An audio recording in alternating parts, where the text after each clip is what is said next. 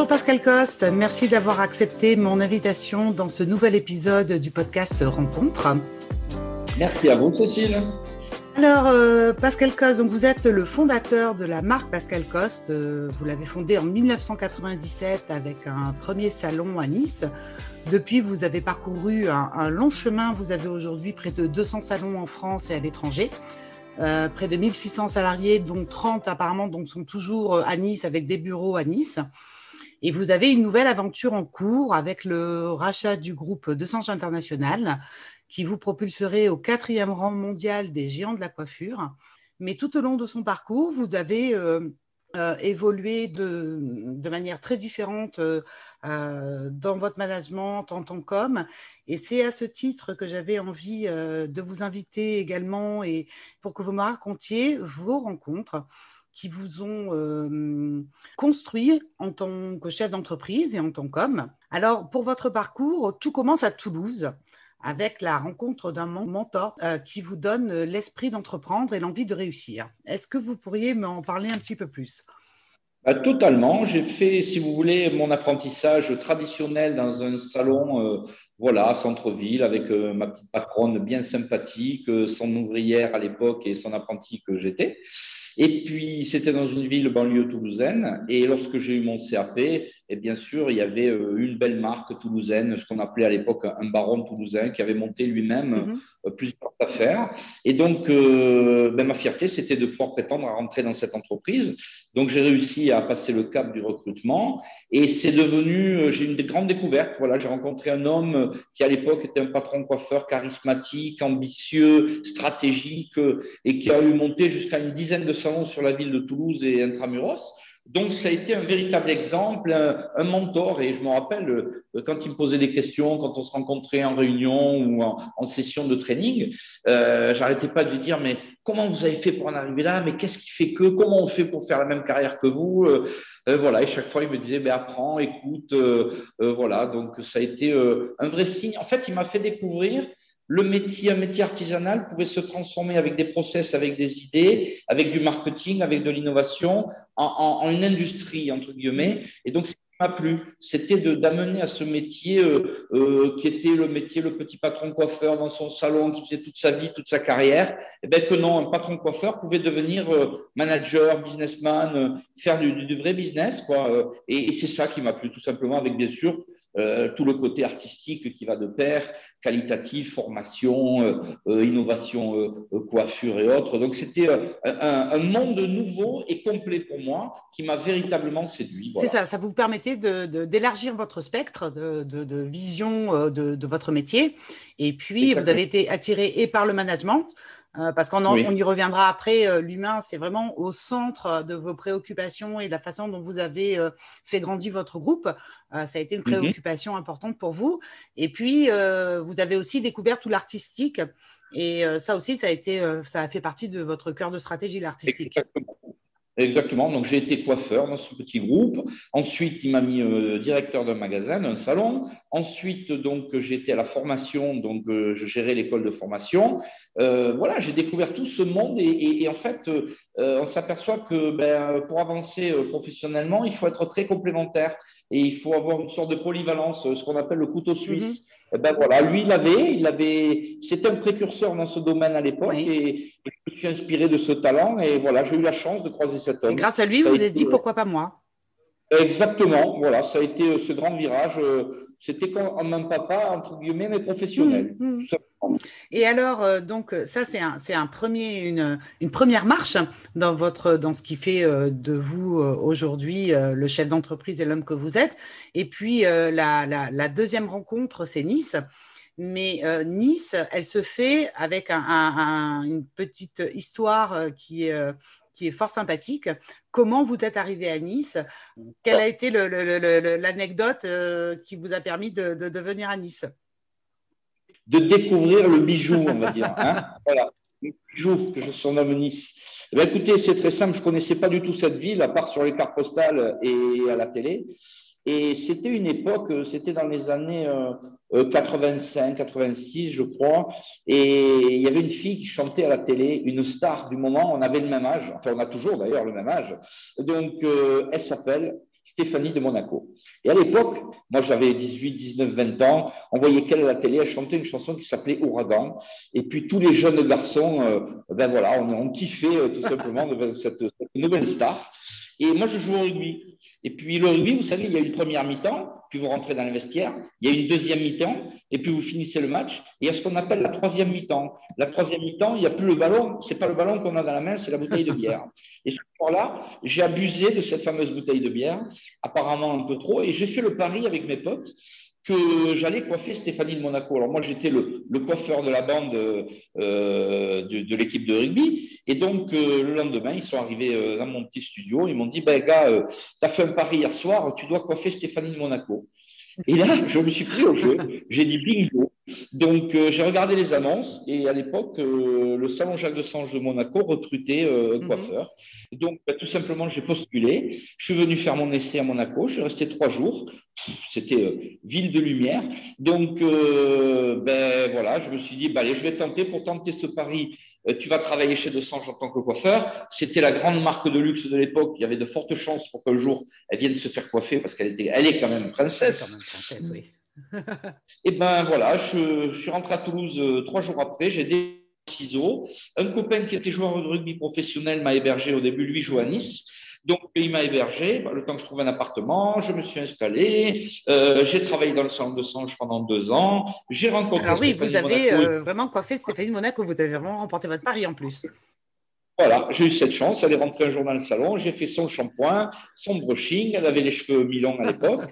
Donc, bien sûr, photo à l'appui. Quand je suis rentré le week-end suivant à Toulouse, j'étais devenu une star. voilà les copains m'ont Je, pense qu'il y a une statue sûrement derrière le stade de rugby. Il euh, tout simplement, euh, on n'en parle plus. Quoi. Et puis, je suis tombé amoureux de cette région. Bien sûr, après, j'ai ouvert mon premier salon quelques années après à mhm. Nice. Et là, ben, une grande histoire est née, euh, une grande histoire d'amour est née entre entre ben, ce mec du sud-ouest qui est arrivé et qui a découvert cette ville, son état d'esprit, sa, qualité de vie, euh, euh, tout ce qui va autour. Euh, voilà, et, je dis aujourd'hui, plus de 30 ans après, je voyage beaucoup de par le mhm. business. Mais chaque fois que je rentre à Nice, je dis Waouh, quelle chance que tu as et que tu as eu de pouvoir faire grandir tes enfants dans cette ville, c'est magique. Voilà. Elle est, en plus, je trouve qu'elle elle, s'améliore de mois, d'année après année. Il se passe des choses extraordinaires dans cette ville. Il y a une évolution de la ville magique aussi, avec des innovations extraordinaires. J'en suis très. Alors, qu'est-ce qui vous fait vous sentir chez vous à Nice? Qu'est-ce que vous, euh, qu'est-ce qui vous plaît le plus? Alors, quand on a préparé l'épisode, vous, vous m'avez dit euh, que vous avez aussi découvert la mer à Nice. Oui, bien sûr. Donc, dès que j'ai eu les moyens, eh ben, j'ai commencé à m'acheter un petit bateau et puis j'ai commencé à prendre la mer, à naviguer, parce qu'avant, je naviguais sur des rivières avec des canoës kayak donc euh, sur la Garonne. Donc voilà, maintenant j'ai appris ici la mer et puis, et puis j'y ai passé 15 euh, ans de ma vie, euh, tous les week-ends et les vacances. Mes enfants ont grandi presque sur un bateau en mer et, et, voilà, et j'ai trouvé des moments extraordinaires.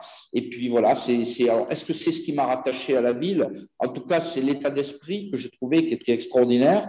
Et, moi, je me suis retrouvé à, à m'évader au travers de, de cette Méditerranée à découvrir un monde magnifique, magique, qu'il faut protéger. J'insiste, hein, je dis attention, n'en abusez pas, protégez-la, respectez-la. Elle en a besoin, cette Méditerranée. Donc euh, voilà, et puis, et puis vous savez, au niveau de la vie, elle m'a donné plein de ah, leçons. Racontez-moi. Voilà, quand vous faites euh, de la navigation, euh, vous traversez des moments, vous, traversez des, vous prenez des mhm. risques, tout simplement. mesurer ou pas mesurer parfois et qui vous retrouve dans des tapettes en plein milieu euh, voilà, de, mhm. rien et avoir très très peur. Et finalement, vous apprenez que si vous restez calme, si vous restez sérieux, euh, quoi qu'il se passe, et ça c'est véritablement une grande leçon qui me sert aujourd'hui par rapport à, à, cette crise sanitaire que nous vivons. Vous savez, un marin vous le dira toujours. Laisse tomber la tempête, laisse passer l'orage, laisse passer le brouillard. De toute façon, derrière, il y aura toujours le soleil.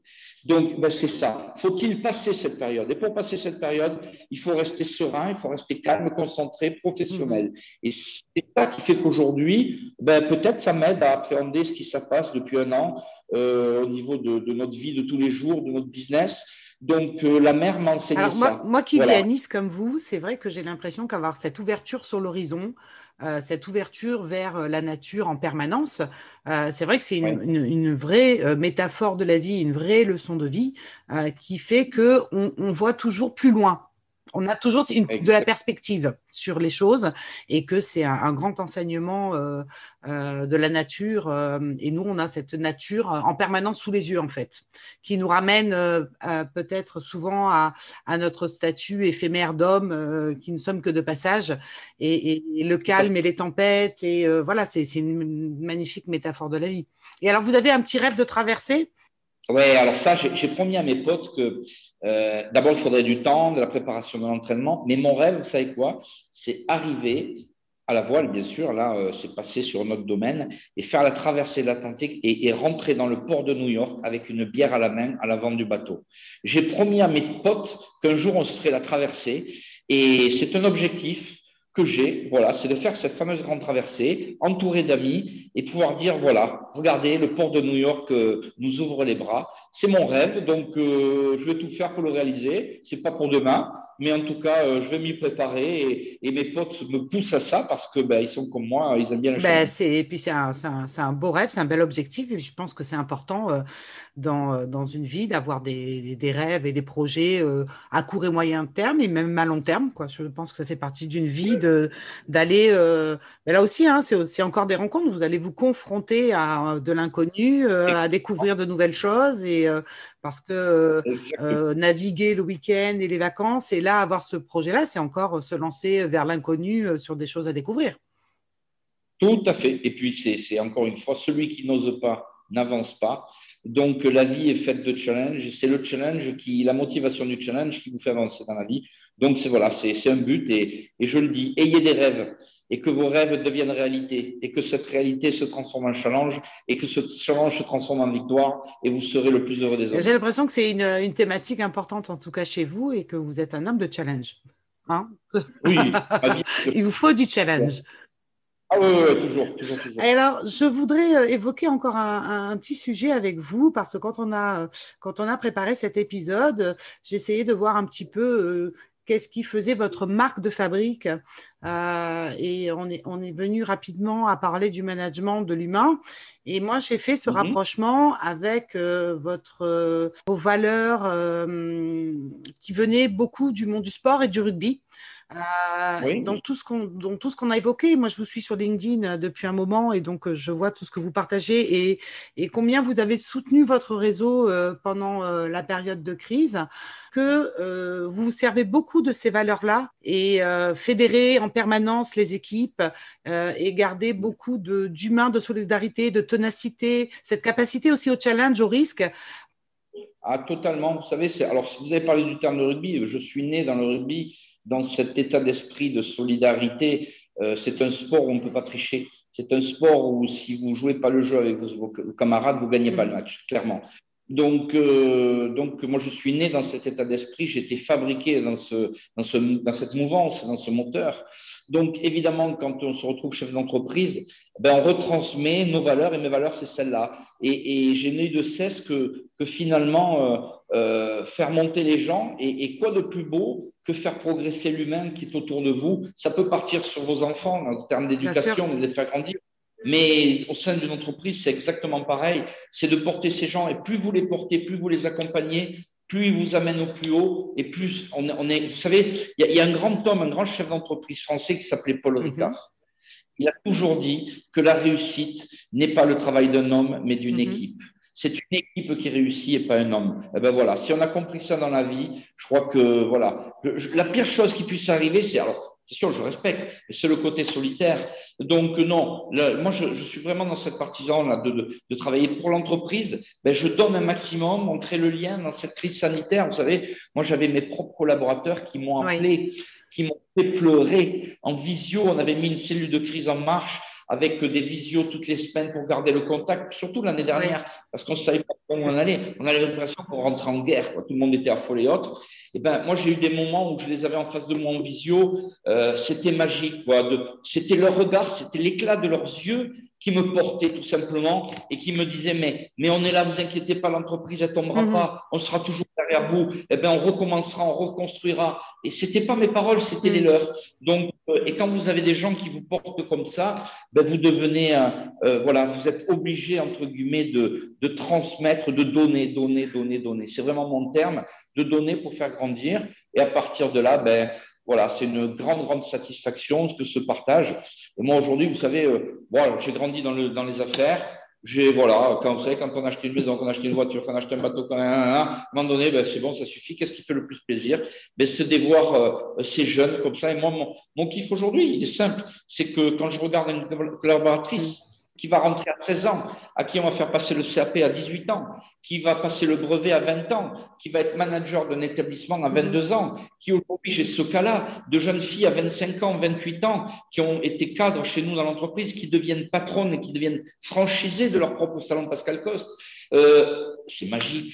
Voilà, c'est extraordinaire quand vous voyez ce regard. Donc, vous avez vraiment l'impression d'être utile à quelque chose et surtout utile à l'homme. C'est ma façon environnementale à moi, de l'humain, de donner. Et, en fait, comme je donne naturellement, c'est ce qui fait que notre entreprise aujourd'hui est inébranlable et qu'elle est au sommet et qu'elle est bien, bien, bien loin, euh, je dirais, de ce qu'elle va pouvoir réaliser parce que, comme on le dit très justement chez nous, euh, les limites sont faites pour être dépassées et c'est ça. Les limites sont faites pour être dépassées, c'est le terme des hommes, le terme d'une entreprise, par euh, une véritable solidarité générale. Oui, j'ai vu que vous receviez, alors quand euh, euh, vous en parliez là pendant ce temps de crise, peut-être pour le rapprochement avec la thématique de la rencontre, c'est vrai que mon sentiment a été que vous avez beaucoup donné pendant cette période et vous avez beaucoup reçu humainement, et que là se joue la rencontre entre avec votre réseau, c'est-à-dire que vous vous êtes apporté mutuellement beaucoup de soutien et que ça vous a porté, comme vous disiez, vous êtes sans cesse allé à la rencontre de votre réseau. Euh, vous vous êtes porté mutuellement pendant cette période ah, complètement. Ça a été euh, énorme, si vous voulez. De... En fait, ils m'ont porté, ils ont porté l'entreprise tout simplement au travers de cet échange et ça nous a aidé à, à, passer cette fameuse tempête mm. et nous donner toute cette force de traverser la tempête qui est loin d'être finie. Mm. Mais en tout cas, ils nous ont véritablement encouragés et je n'ai de cesse que les remercier parce que les messages, les vidéos de soutien étaient énormes. Donc euh, voilà, c'est, euh, ça a été le, grand, grand, grand plus euh, de cette, de cette expérience. Ça restera certainement dans toute ma carrière professionnelle un des grands moments de partage parce que c'est vraiment dans la difficulté qu'on s'aperçoit de qui est autour mm. de vous. Et alors, on parle souvent d'amis, on parle souvent de la famille. Mais là, moi, en tant que chef d'entreprise, je le dis, si vous respectez les gens, si vous aimez les gens, un chef d'entreprise peut être adulé et adoré par ses collaborateurs. Et moi, j'ai cette chance, véritablement, d'avoir un respect total de la part de mes collaborateurs. Certainement parce que je donne, parce que je suis sincère, mhm. droit. Je sais être euh, dur s'il faut l'être. Mais euh, voilà, c'est ça la force d'un homme et d'une entreprise. Donc, ça fait partie de la marque euh, Pascal Coste. Hein, oui, certainement, c'est un des plus. Et, mon rôle maintenant, c'est d'essayer de transmettre ce, cette, cette, initiative, cet état mhm. d'esprit à, tous ces jeunes autour de moi qui sont le staff de demain, hein, parce que l'objectif, c'est de créer une, équipe qui gère le groupe mhm. demain, mais en gardant cette identité humaine de respect. Euh, vous voyez, je leur explique, moi, je, je pars du principe qu'il faut aller à la rencontre des gens. On a 1600 salariés. Je me fais un devoir de faire. Alors avant, je faisais une tournée tous les trimestres, puis après une tournée par an. Aujourd'hui, j'arrive à faire une tournée nationale tous les deux ans. Donc, euh, d'aller visiter les gens, de les rencontrer, de prendre des nouvelles, d'être heureux de rencontrer euh, euh, Janine et de savoir comment va son petit garçon qui est né il y a trois ans en arrière. C'est des détails qui pourraient paraître peu importants pour certains, mais qui sont tellement énormes. Oui, je pense que c'est important pour vous et que, que vous aimez ça. Allez à la rencontre de votre réseau. Je pense que c'est important pour vous de rester euh, avec ce contact-là de la rencontre en permanence. Exactement. J'ai juste un message à passer. Si les politiques étaient plus souvent, quels qu'ils soient, je ne fais pas de mm. politique, mais étaient plus souvent au contact de la réalité, du terrain, à l'écoute de l'humain, peut-être qu'ils prendraient de meilleures décisions. S'ils osaient sortir de temps en temps de leur bureau feutré parisien et qu'ils aillent au contact direct du terrain, des décisions seraient certainement meilleures à prendre parce que c'est le terrain qui donne la réalité. Et vous êtes un homme de terrain et malgré euh, euh, euh, la, grandeur de votre réseau aujourd'hui, vous restez un homme de terrain. Complètement. Et je le resterai jusqu'au bout. Alors, si euh, je vais vous poser la, plusieurs petites questions euh, pour conclure cet échange. Euh, alors, la première question que je pose à l'ensemble de mes, de mes invités, c'est si vous pouviez passer un moment, un dîner avec la personne de votre choix, réelle ou fictive, du passé ou du présent, laquelle choisiriez-vous? Sans hésiter, Napoléon. Alors, pourquoi? Ben, Napoléon, ça a été l'homme qui a, qui a créé, qui a innové. Si j'avais un terme à donner, alors le côté euh, général de bataille, guerre et tout. Mais de notre côté, quand on analyse tout ça, c'était dans une époque où si tu n'attaquais pas l'ennemi, c'est lui qui venait te manger. Donc, il mieux prendre de l'avance. Et là au-dessus, il, il, innovait. De toute façon, ce qui a fait de lui euh, un empereur. Mais quand vous regardez la Constitution française, quand vous regardez Paris, quand vous regardez le consul, quand vous regardez le Sénat qu'il a créé, c'est un homme extraordinaire qui a su dans son temps, dans son époque, euh, créer, euh, tout simplement innover, qui fait ce qu'on est de la valeur, de la grandeur de la France aujourd'hui. Donc moi, ce que je retiens de cet homme, c'est qu'il a été dans l'innovation totale, au-delà de son temps, et beaucoup de choses aujourd'hui dépendent encore de ce qu'il a pensé, créé. Donc je suis admiratif d'un être comme lui. Euh, voilà, il avait certainement ses défauts et ses qualités, mais en tout cas, il, moi j'adore la ville de Nice, on en a parlé tout à l'heure. Euh, il a fait avancer la France énormément, il a fait connaître la France, et je pense que, en tout cas, il a fait en sorte que si la France est ce qu'elle est aujourd'hui en termes de reconnaissance, de puissance mondiale et autres, il y est pour beaucoup, beaucoup. Et il avait pris une telle avance qu'il a permis tellement d'erreurs mm. qui ont suivi derrière. Voilà. Donc, ça restera pour moi un grand homme. Oui, j'aurais aimé euh, partager un repas et, comprendre comment, euh, à cette époque-là, il pouvait être visionnaire. Euh, quand on voit Paris aujourd'hui, l'architecture de Paris, l'urbanisation de Paris, tout ce qu'il a pensé, le cœur de vie, je veux dire, il, était partout à la fois, en stratégie, en politique, en guerre. C'est un homme passionnant. voilà, c'était un homme passionnant. Donc, Connaître quelques secrets peut-être de sa personnalité, c'est vrai que ça doit être euh, passionnant de pouvoir lui poser quelques questions sur ce qui, quel a été son moteur à lui aussi pour faire tout ça. Exactement. Donc, je suis parti du principe que le jour où je le rejoindrai là-haut, il m'expliquera tout ça, donc ce qui me fait euh, être patient. Alors, euh, comme vous faites euh, partie des épisodes de ma série spéciale Made in Nice, j'avais envie de vous poser deux petites questions sur Nice. Alors, la première, c'était si vous deviez accueillir à Nice quelqu'un qui n'est jamais venu dans notre ville, quel endroit vous lui conseilleriez en premier de voir? Où est-ce que vous auriez envie de l'amener euh, en premier lieu Quel est votre endroit préféré à Nice? Alors, euh, je dirais. Euh, alors, si vous allez rigoler, je crois que j'ai pu y aller une fois. Dites-moi. Mais quelque part, j'ai retrouvé une photo dernièrement et je me suis dit, waouh, en fait, c'est le château de Nice. Ah oui, c'est magnifique, oui. D'accord. Et tout simplement pour lui dire, regarde, viens, assis-toi, regarde ce que c'est qu'un diamant. Oui, le panorama du, du point de vue du château de Nice.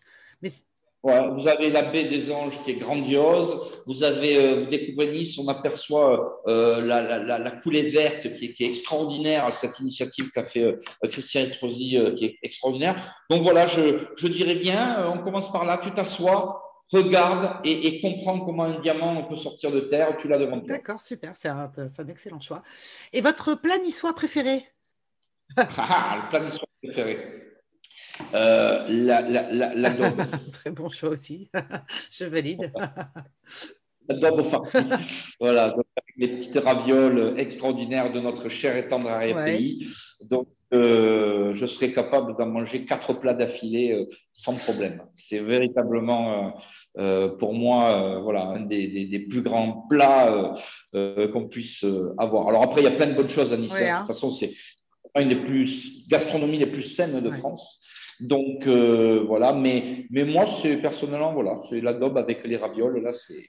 Super. Bon, bah écoutez, je vous remercie en tout cas, Pascal Cos, d'avoir partagé ce moment et d'avoir répondu à mes questions. Merci beaucoup.